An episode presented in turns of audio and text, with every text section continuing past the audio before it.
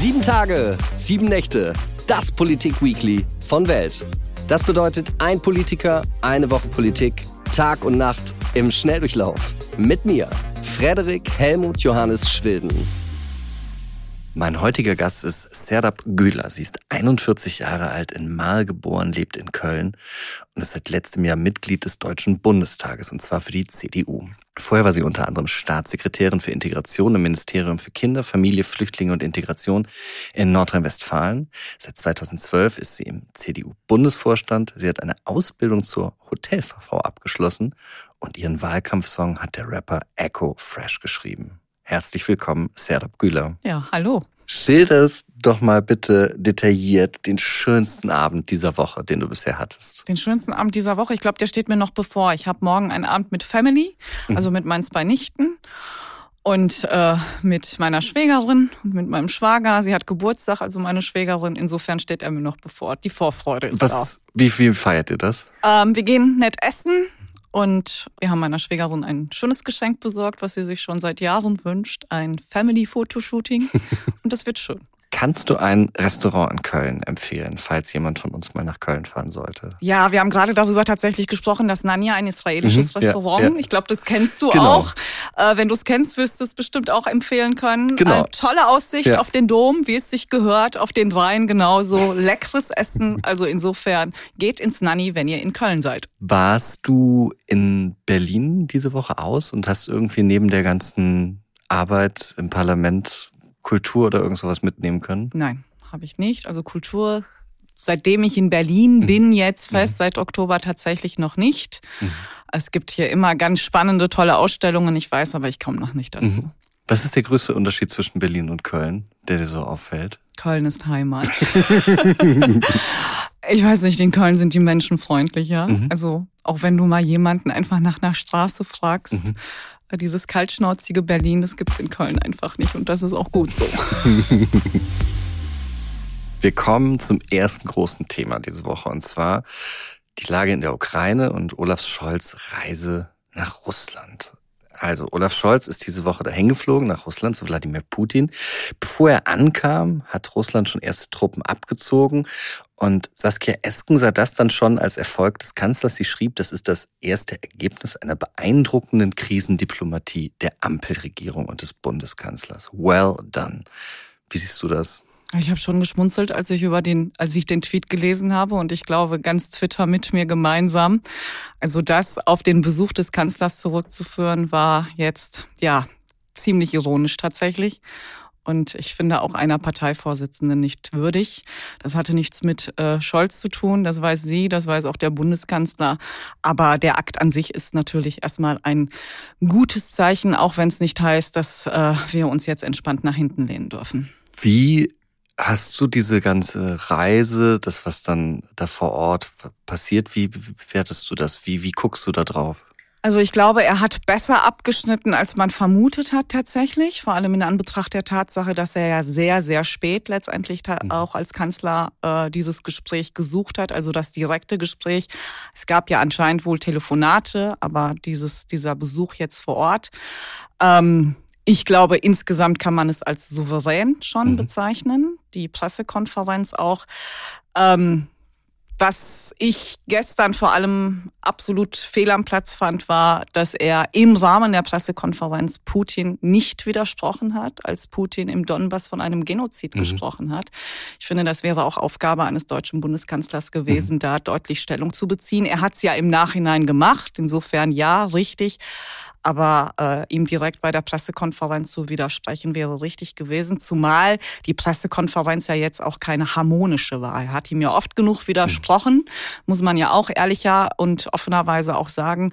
Aber in dem Moment hätte er es eben auch vehement tun müssen. Ja, er hat auch die Inhaftierung von Nawalny angesprochen. Er hat das Verbot der Menschenrechtsorganisation Memorial thematisiert. Auch die Deutsche Welle Ja. hat er thematisiert. Also insofern hat er kritische Punkte eingebracht.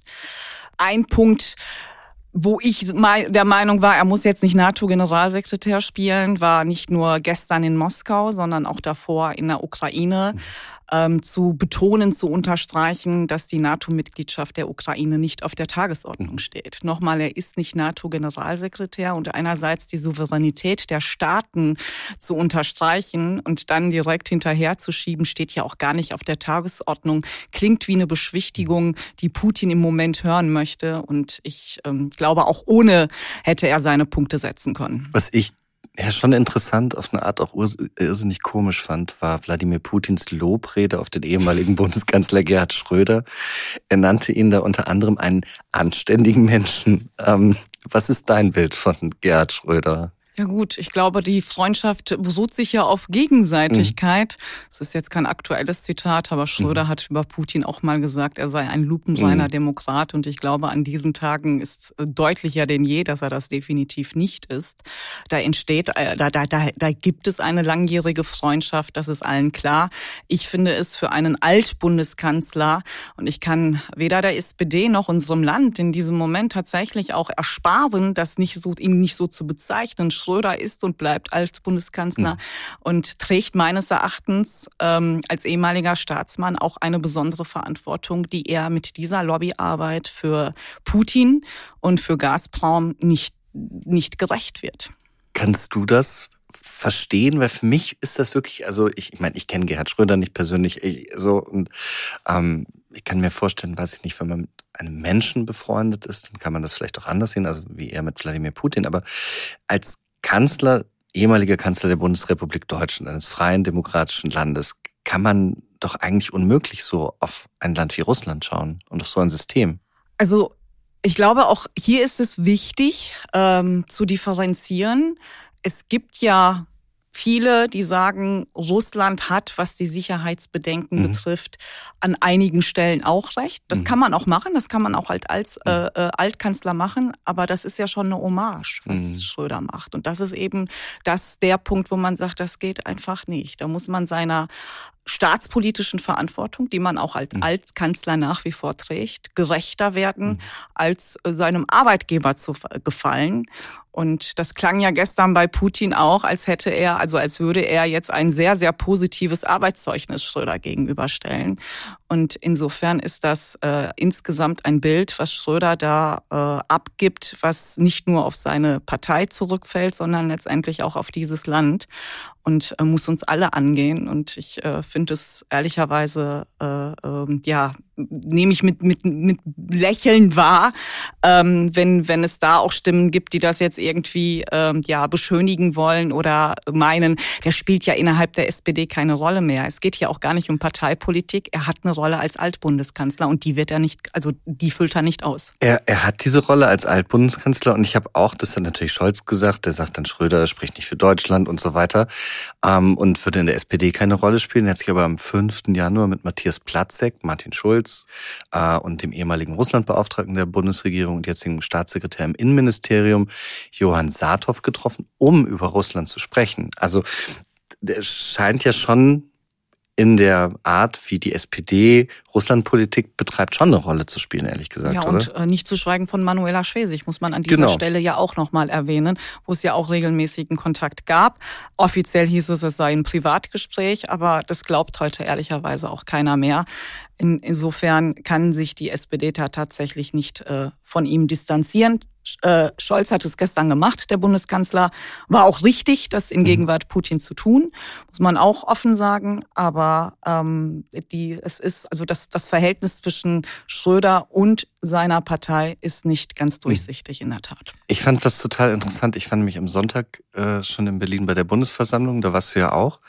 Du hast den Bundespräsidenten gewählt und du hattest danach dann auch geschrieben, dass du ähm, doch sehr, sehr zufrieden mit, auch mit, mit dem, mit der Rede des Bundespräsidenten fandst, dass du das sehr, sehr gut fandst, was er da angesprochen hat. Kannst du das nochmal erklären? Der Bundespräsident hat ja seinen Schwerpunkt äh, auf das Thema Demokratie gelegt mhm. und in einer sehr klaren, deutlichen, fordernden und wie ich fand, mutigen Rede, mhm. Sprache was für einen Bundespräsidenten alles andere mhm. als selbstverständlich ist, weil ja ein Bundespräsident halt auch ähm, immer diplomatischer auftritt als ein Bundeskanzler das machen muss. Und ich hätte mir diese Rede einfach in einer ähnlichen Art mhm. und Weise in einer klaren Botschaft mit mhm. aller Deutlichkeit von, von, von unserem Bundeskanzler gewünscht.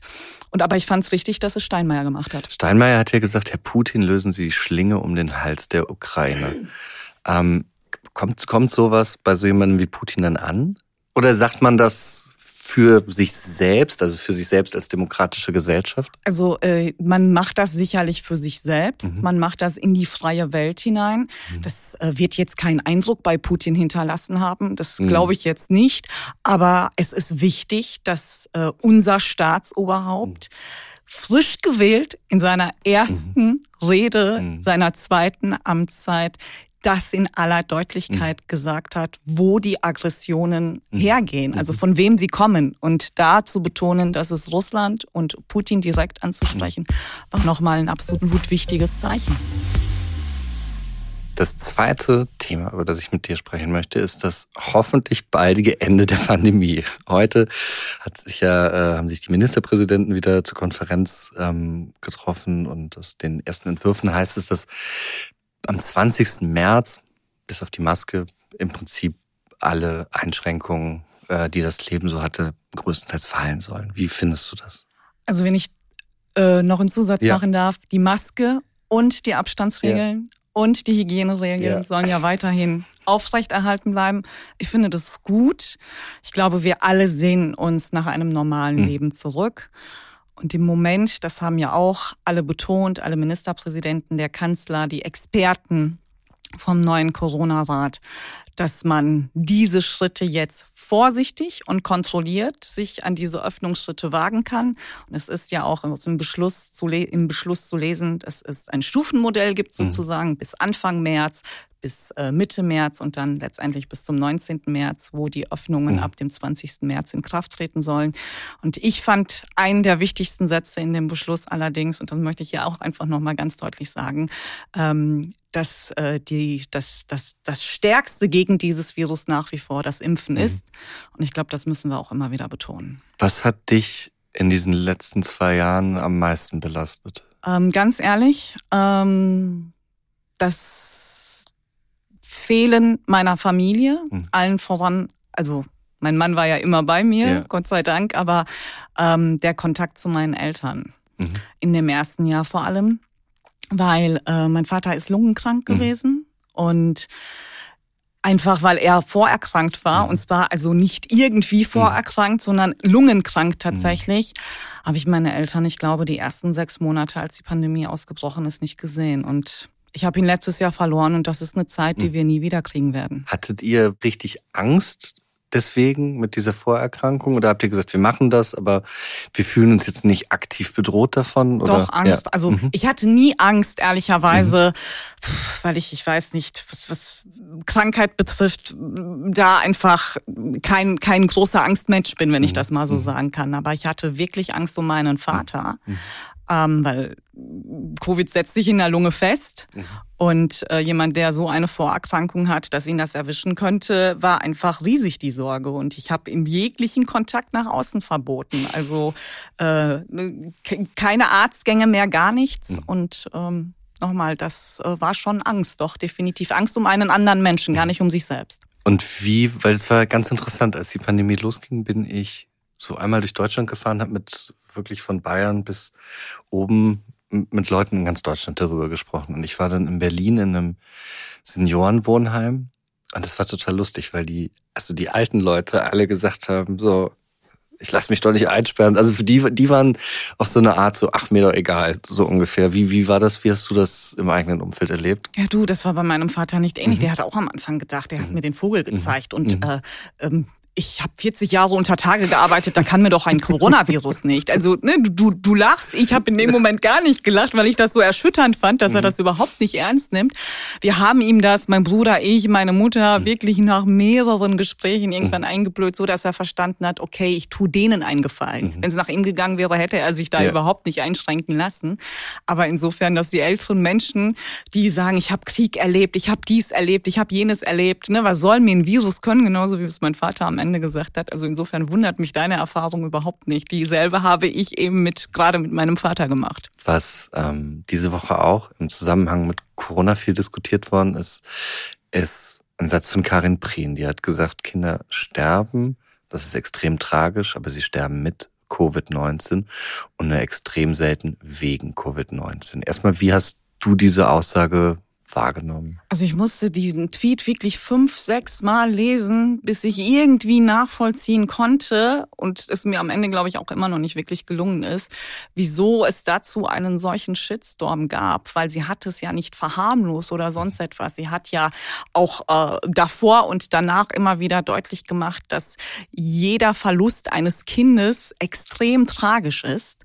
Äh, sie hat sich nur auf eine Statistik bezogen und ähm, das, das Ganze hat ja letztendlich damit geendet, dass sie sich aus Twitter zurückgezogen hat. Und ich glaube, wir müssen uns hier jetzt unabhängig mal von der Pandemie Gedanken machen, wie gehen wir tatsächlich in sozialen Netzwerken miteinander um. Und äh, wenn der Shitstorm so groß ist, dass dann eine Politikerin sagt, ich ziehe mich jetzt erstmal zurück. Ähm, und danach ja auch viele andere. Also Natascha Strobel hat sich ja, soweit ich weiß, auch zurückgezogen. Ähm, ist das, glaube ich, insgesamt nicht unbedingt eine positive Entwicklung für eine Gesellschaft, was die Debattenkultur betrifft. Ich habe das damals, als Robert Habeck sich dann mhm, abgemeldet hat, da habe ich geschrieben, nee, schließt mir das Internet an die Venen an quasi. Und mittlerweile bin ich mir da aber auch unsicher. Also ähm, ich sehe, dass man da eigentlich nicht auf Leute, ich sag jetzt mal, positiv einwirken kann.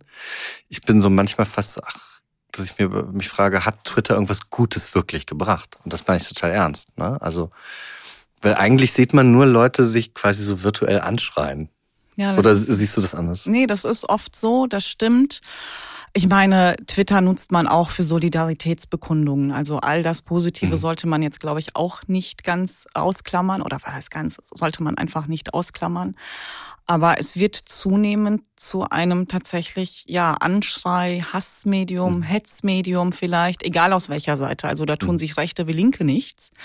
Ähm, und äh, man muss sich selbst auch manchmal hinterfragen, ob man dem ne, durch, durch, durch diesen Twitter-Druck oder durch diese ganze Twitter-Blase manchmal auch nicht selbst erlegt. Das ist auch eine berechtigte Frage. Aber ich glaube, tatsächlich im Gegensatz zu den anderen Social-Media-Plattformen, ob das jetzt Facebook ist, Insta ist, auf Snapchat und so bin ich nicht, dafür bin ich, glaube ich, zu alt, hat Twitter nochmal eine ganz besondere Sprache und die ist hart. Und ich habe das Gefühl, dass es bei uns in Deutschland besonders mhm. hart hergeht. Ähm, also in der Türkei beispielsweise wird es sehr überwiegend von Künstlern genutzt, mhm. die ihre politischen Punkte setzen. Aber doch irgendwie habe ich das Gefühl, eine andere Debattenkultur herrscht, als das bei uns mhm. ist. Bei uns ist es ja überwiegend ein Medium für Politiker und äh, nach wie vor Medienleute. Ja. Und klar, Künstler und so auch, aber halt vielleicht im Vergleich zu anderen Ländern ist es doch eher auf diese zwei Berufsgruppen fokussiert. Wo es ja darum ging, was Karin Prien gesagt hatte, ist, dass wenn wir uns angucken, wenn wir jetzt sagen, wir haben ungefähr 120.000 Menschen, die mit oder an Corona gestorben sind, ähm, spricht man da von, also laut dem RKI, von 47 Kindern, also unter 18-Jährigen. Bei 32 davon gab es Vorerkrankungen, also eine relativ geringe Anzahl. Und worüber ich wirklich tatsächlich viel nachgedacht habe, ich meine, es ist natürlich hart, über Leben und Tod von Menschen zu sprechen und insbesondere von Kindern ist das für viele Leute noch mal härter. Aber genau diese Abwägung von Sicherheit, Freiheit, wo was, welche Maßnahmen Sinn ergeben, das ist ja bei allem so. Also diese, diese Abwägung über sozusagen die Möglichkeit so und so vieler Tote versus die Grundrechtseinschränkungen, die werden ja bei Polizeiarbeit, bei aller Arbeit überhaupt gemacht.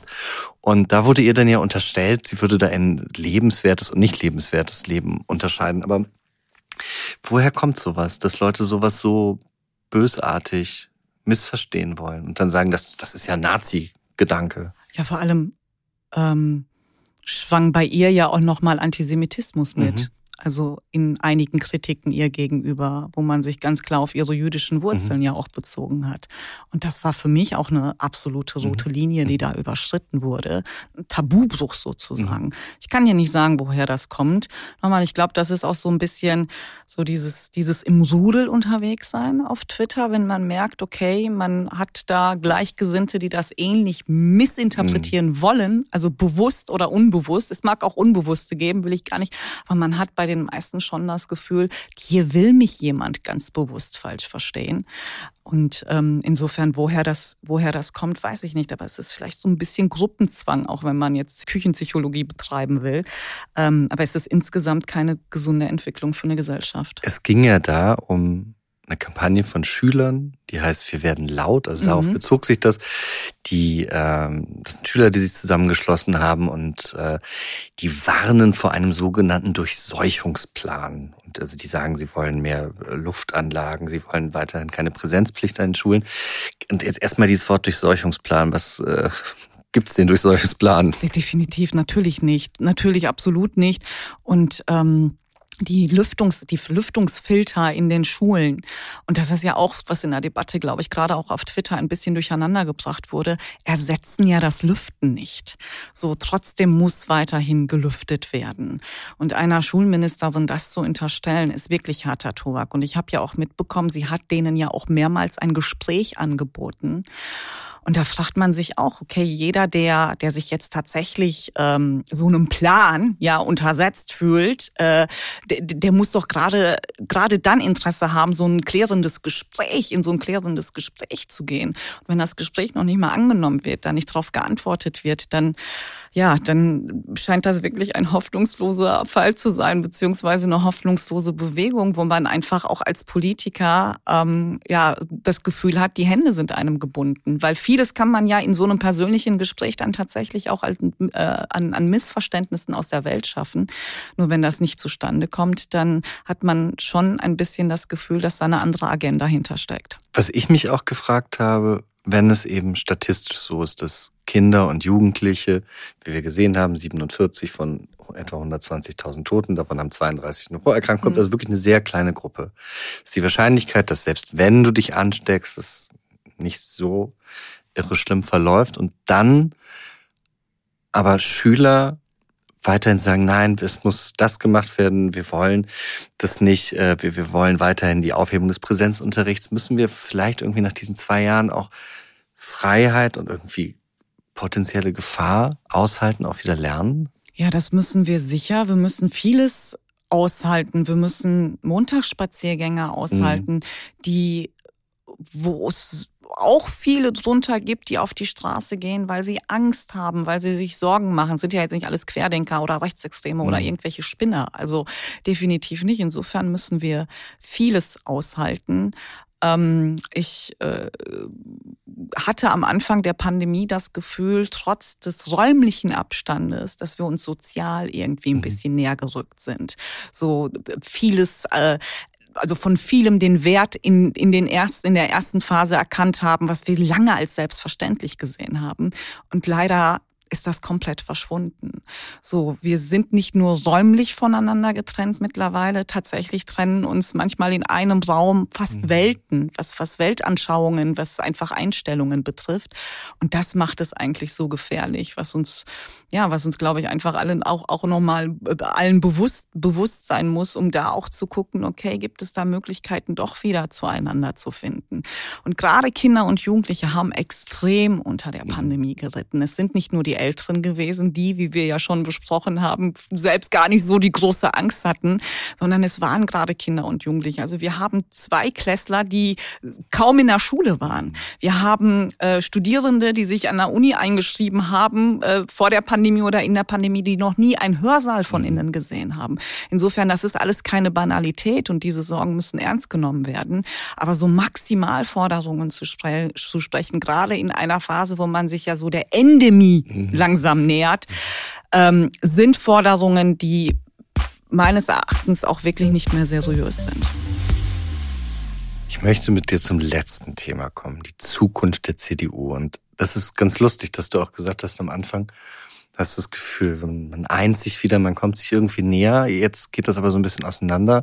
Und da die, Was für also, nein, nein, nein, also, also weil du es auf die Gesellschaft bezogen hast. Und ich finde das total interessant, weil ich mich frage, in so einer Gesellschaft, die sich so radikal individualisiert, also wo kleine Unterschiede auf einmal Welten trennen, obwohl wir, weiß ich nicht, in der gleichen Straße wohnen, jeden Morgen zur gleichen Zeit rausgehen. Aber dieser kleine Unterschied, das ist jetzt so schlimm, dass wir eigentlich nicht mehr miteinander reden quasi, ist in einer Individualisierungsgesellschaft Bedarf für eine Volkspartei? Kann die da überhaupt noch existieren? Ja, das ist jetzt unsere große Herausforderung als Volkspartei, genau beidem gerecht zu werden. Weil es gibt ja auch viele Menschen, die sich gerade in so einer sehr individualisierten Gesellschaft verloren fühlen. Mhm.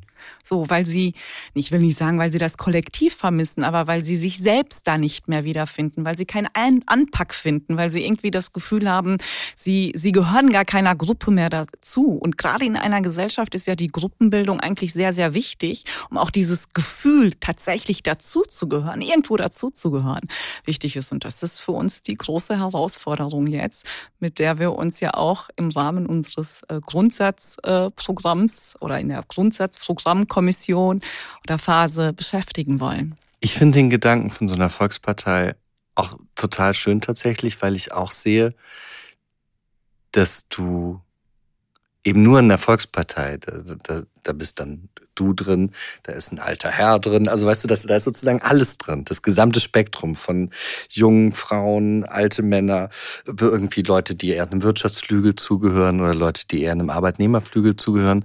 Ähm, Merkst du, dass das Leuten schwerer fällt, dieses zu merken, wir haben doch eigentlich viel mehr gemeinsam, als das uns trennt? Das sicherlich. Und ähm, wenn ich jetzt ein bisschen Parteiwerbung machen darf, das ist ja eigentlich auch das Wesen der CDU als Union, mhm. dass wir ähm, dass den Einzelnen nie außer Acht lassen.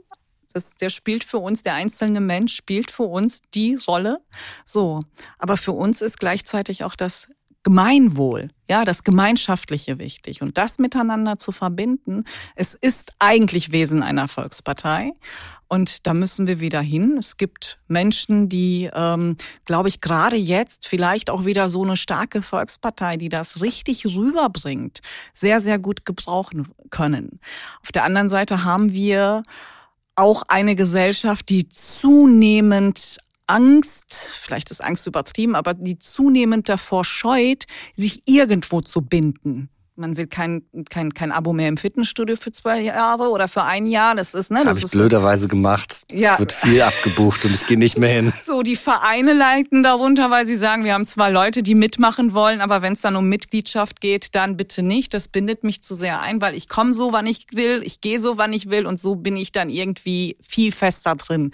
Und das ist ja insgesamt eine Herausforderung, vor der wir als Gesellschaft stehen. Wie können wir so interessant für jemanden sein, der sich jetzt nicht gebunden fühlt, 24 Stunden mit uns zusammen zu sein, aber doch bereit ist zu sagen, ey, ich gehöre diesem Verein an. Ja, weil auch, auch wenn ich wirklich vor jedem, der sich politisch engagiert, großen Respekt habe, für mich ich habe nie verstanden, warum man das macht. Also wirklich total ernsthaft, weil irgendwie es ist am Ende es ist echt für das Verhältnis, wie viel Privatsphäre du aufgibst und so weiter. Also der, der Beruf Politiker sowieso schon mal nicht. Das wäre es mir überhaupt nicht wert. Aber auch dieses, wie, kannst du mal erklären, warum du irgendwie als, als, warum bist du in die CDU da gegangen? Was hast du da gewollt? Erstens äh, hat die CDU wirklich ganz wunderbare Menschen und ich betone das immer auch als ersten Punkt, weil man entscheidet sich für eine Partei ja nicht nur aufgrund ihrer Inhalte. Wie viele Menschen haben sich für, äh, wegen Willy Brandt für die SPD entschieden? So, wie viele Menschen haben sich wegen Angela Merkel für die CDU mhm. entschieden? Sind ja auch immer Personen, die so eine Partei, so einen Verein interessant machen. Und gerade die nordrhein-westfälische CDU hat ganz, ganz wunderbare Mitglieder, was einer der Gründe war. Aber man hat ja dann auch seine äh, individuellen, seine eigenen Punkte. Wir sagen ja oft, um die Welt immer ein Stück besser zu machen, mhm. die Welt um einen herum. Jetzt nicht die ganze Welt, sondern die Welt um einen herum. Und ich wollte in der CDU eben auch die Punkte von Menschen mit Migrationsgeschichte Geschichte setzen, ähm, in einer Volkspartei ganz bewusst. Ähm, und wir sind ja, ich bin 2009 beigetreten, mittlerweile sind wir ganz, ganz viele. Und auch da, wir sprechen ja auch nicht alle mit einer mhm. Stimme. Wir haben unterschiedliche, ich als 41-Jährige habe da auch nochmal vielleicht einen anderen Blick drauf als jüngere Mitglieder mit Migrationsgeschichte, was auch völlig richtig ist und die, die eigentlich richtige Entwicklung ist. Aber das war so mein, mein, mein Punkt, wo ich sagte, da machen viele gute Menschen mit. Ich möchte meine Punkte setzen und zwar in einer Partei, die etwas zu sagen hat in diesem Land, die wirklich etwas bewirken kann. Weil wenn ich jetzt irgendwo, keine Ahnung, Mitglied einer Spartenpartei oder so gewesen wäre, dann wäre vielleicht ein Gemeinschaftsgefühl da, aber nicht wirklich das Gefühl, was verändern zu können. Diese Woche ist ja Friedrich Merz, nachdem er schon Parteivorsitzender geworden ist, Fraktionsvorsitzender im Bundestag geworden. Hast du ihn gewählt? Ja, ich habe ihn ja. gewählt. Ja. Weil ich habe mich so ein bisschen erinnert, äh, da hattest du damals zum Thüringer Landesverband, der, der Hans-Georg Maaßen äh, aufgestellt hat als Kandidaten, hast du irgendwie gesagt, Mann, seid ihr irre oder wie irre seid ihr? Und da hatte er dann ähm, gesagt, das würde dir überhaupt nicht zustehen, sowas zu sagen. Ähm, habt ihr irgendwie, weiß ich nicht, habt ihr das geklärt oder wie? Äh ja, wir haben das insofern ja. geklärt, dass er seinen Punkt gemacht hat, ich meinen Punkt gemacht ja. habe und dann war es auch gut. Also wir, wir haben das jetzt nicht irgendwie ausdiskutiert, weil es für uns beide dann am Ende gar nicht so eine große Nummer mhm. war, wie es von außen wahrscheinlich wahrgenommen wurde. Er hatte da eine andere Meinung zu, ich hatte da eine andere Meinung zu und ähm, wo ja auch ganz klar war, dass ich es ja gar nicht als verbeamtete Staatssekretärin gemacht habe, sondern als Mitglied. Und wenn ich nur auf einen kleinen, ich bin ja Germanistin, Kommunikationswissenschaftlerin von Hause, ich habe kein Mitglied als irre bezeichnet, sondern den Vorgang ja. selbst, also die Wahl. Insofern ist das nochmal ein kleiner Unterschied. Würdest du denn sagen, dass in dieser in dieser Auseinandersetzung mit so Leuten wie Hans-Georg Maaßen oder jetzt auch Max Otte, dass da einfach die CDU viel zu lange zu viel geduldet hat? Also was Max Otte betrifft, überhaupt nicht. Da mhm. haben wir ganz schnell reagiert, mhm. was auch der einzig richtige Weg mhm. war. Sehr zum Leidwesen der SPD, glaube ich. Zumindest hatte ich das Gefühl, dass mhm. die Reaktion für die dann doch zu schnell war. Und äh, bei Hans-Georg Maaßen ist der Fall einfach nochmal anders. So ein Parteiausschussverfahren, das haben wir bei Sarrazin gesehen, der sich zehn Jahre hingezogen hat, ist nicht einfach. Ich hätte mir aber, auch darauf muss ich jetzt kein Geheimnis machen, ich war da ja sehr, sehr klar, überdeutlich in der Sprache. Und jetzt bin ich Kölnerin, aber gebürtige Ruhrgebietlerin. Und in beiden Orten Geografien spricht man halt manche Dinge auch sehr, sehr deutlich aus. Aber ich hätte mir schon gewünscht, dass es da mehr ähm, äh, nicht nur Mitglieder, die das viel kritisiert haben, aber auch mehr in der ersten Reihe gibt, die das in aller Deutlichkeit ähm, ja, benannt, also kommuniziert hätten. Wie arbeitest du jetzt gerade an der Zukunft der CDU? Was passiert da gerade? Gut, wir haben ähm, jetzt einen neuen Parteivorsitzenden. Wir haben in der letzten Bundesvorstandssitzung die Grundsatz- und Programmkommission gegründet. Da wird es zehn Fachkommissionen mhm. geben die sich mit ganz unterschiedlichen äh, Themen beschäftigen, von Nachhaltigkeit zum Energie, zum Thema äh, Soziales, Arbeit, gesellschaftlicher Zusammenhalt, aber eben auch der Punkt, äh, was sind eigentlich unsere Werte als CDU, was macht uns aus? Und diese Fachkommissionen gründen sich mhm. gerade. Es gibt äh, ganz, ganz viele Mitglieder, die sich beworben haben, um Mitglied einer Fachkommission zu werden. Also mein letzter Stand war irgendwie 4000. Mhm. Das ist also wenige Tage nachdem die Mail raus war. So, was mich wirklich äh, sehr motiviert und auch sehr optimistisch stimmt, ist, dass so viele gerade, wenn ich das mal so salopp sagen darf, Bock haben, mitzumachen, mhm. mit anzupacken, äh, der Partei neue Inhalte zu setzen. Ähm, was, was die letzten 16 Jahre halt ein bisschen auf der Strecke geblieben ist. Was ist dir da jetzt besonders wichtig? Was muss sich in der CDU jetzt unbedingt aus deiner Sicht verändern? Gut, wir haben einen viel jüngeren, weiblicheren Bundesvorstand, als wir den je hatten. Das ist schon mal, glaube ich, ein ganz richtiges Zeichen, weil eine Volkspartei muss halt auch in der Lage sein, unterschiedliche Lebensmodelle abzubilden. Und wer ist authentischer für ein Lebensmodell als die Personen, die dafür einstehen? So, wenn man einen Bundesvorstand hat mit, ja, überwiegend, ich weiß nicht, über 50, über 60-Jährigen, kommen die Jüngeren halt zu kurz. Ich glaube, es ist ganz klar, was ich meine. Und ähm, wir müssen meines Erachtens, und das ist so meiner, einer meiner Schwerpunkte. Carsten Linnemann sitzt da sicherlich noch mal andere, ähm, aber schon dazu beitragen, dass wir wieder das soziale Gewissen dieses Landes werden. Also dass der, der, der Schwerpunkt wirklich ähm, sozialer Aufstieg. Und äh, jetzt nicht nur aus Grund meiner eigenen Biografie heraus, wir haben in der Partei so viele. Ein ganz, ganz prominentes Beispiel ist Karl-Josef Laumann, der Arbeits- und Gesundheitsminister in Nordrhein-Westfalen, der Schlosser ist von Beruf und heute, wie gesagt, Arbeits- und Gesundheitsminister, CDA-Vorsitzender. Können wir an dieser Stelle mal vielleicht noch mal ein großes Plädoyer auch fürs Handwerk? Absolut. Weil ich wirklich, weil ich wirklich, also ich bin ja, ich bin in so ein Akademiker-Ghetto reingeboren worden. Mein Vater war Professor, meine Mutter war Apothekerin. Und da war ganz klar, ich muss promovieren, weil alles andere ist Quatsch, so ungefähr. Und ich habe das dann natürlich nicht gemacht und äh, so, ich wollte da überhaupt nicht hin.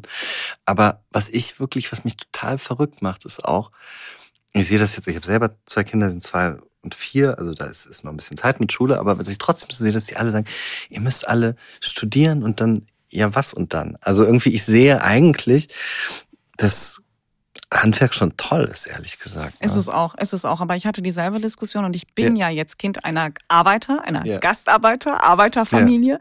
Und als ich damals nach dem Abitur gesagt habe, ich mache jetzt eine Ausbildung, hast ja Mhm. gerade gesagt Mhm. schon, als äh, zu was, zur Hotelfachfrau, war, war bei uns, bei meinen Eltern Weltuntergang. Ernsthaft? Ja, war Weltuntergang, weil die gesagt haben, so, du hast alle Möglichkeiten in diesem Land. Du sprichst die Sprache, du bist hier zur Schule gegangen, du bist hier aufgewachsen, du kannst zur Universität, du hast die Zulassung mit dem Abitur, du kannst doch nicht eine Ausbildung machen. Weil für die wichtig war, erstes Kind an der Uni. Mhm. So die erste in der kompletten Familie. Die sollte doch mal eine Uni von innen sehen. So, und äh, ich habe die Ausbildung trotzdem gemacht. Warum hast du die gemacht? War das äh, Weil ich, weil ich nach Revolution, 19 oder? Jahren Schule Okay. einfach Mhm. äh, Lust hatte, Geld verdienen wollte, meine Eltern nicht auf der Tasche liegen wollte, auf eigenen Beinen stehen wollte, wie das so ist. Ich habe sie auch dann abgeschlossen. Ich habe dann auch noch ein halbes Jahr in der Gastronomie festgearbeitet und habe ja dann ein Studium angefangen. War auch, also ich würde heute wahrscheinlich auch nicht viel anders machen, aber wir haben schon so eine Akademisierung der Gesellschaft und das siehst du ja auch im Bundestag. Äh, ja, der Bundestag, das hat Schäuble zu Recht gesagt, kann nicht eins zu eins das Spiegelbild der Gesellschaft sein. Aber wenn da, ich weiß gar nicht, 80 Prozent Akademiker sitzen, sitzen, sind wir dann doch ein bisschen zu weit von der Lebenswirklichkeit vieler Menschen entfernt. Du wolltest ja ursprünglich CDU-Generalsekretärin werden. Ursprünglich nicht so, als wäre das mein Kindheitstraum gewesen. Also, du, du weißt, Ja, wie es ja, so, also letztes Jahr. Jetzt ist das ähm, Mario Chaya geworden. Willst du, willst du es nochmal wissen? Nein, ich äh, hatte, hatte meine Chance Ja. und ähm, die Mitglieder haben sich für einen anderen Vorsitzenden und somit auch für einen anderen Generalsekretär entschieden.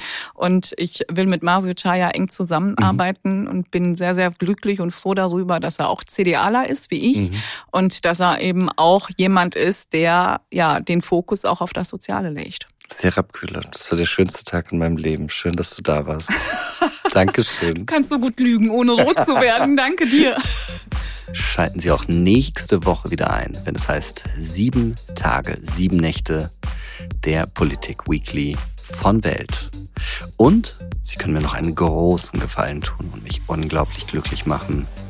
Lassen Sie uns sehr viele gute Bewertungen auf Spotify, Apple und sonst wo. Und Fragen, Anregungen, Feedback gerne an audio.welt.de.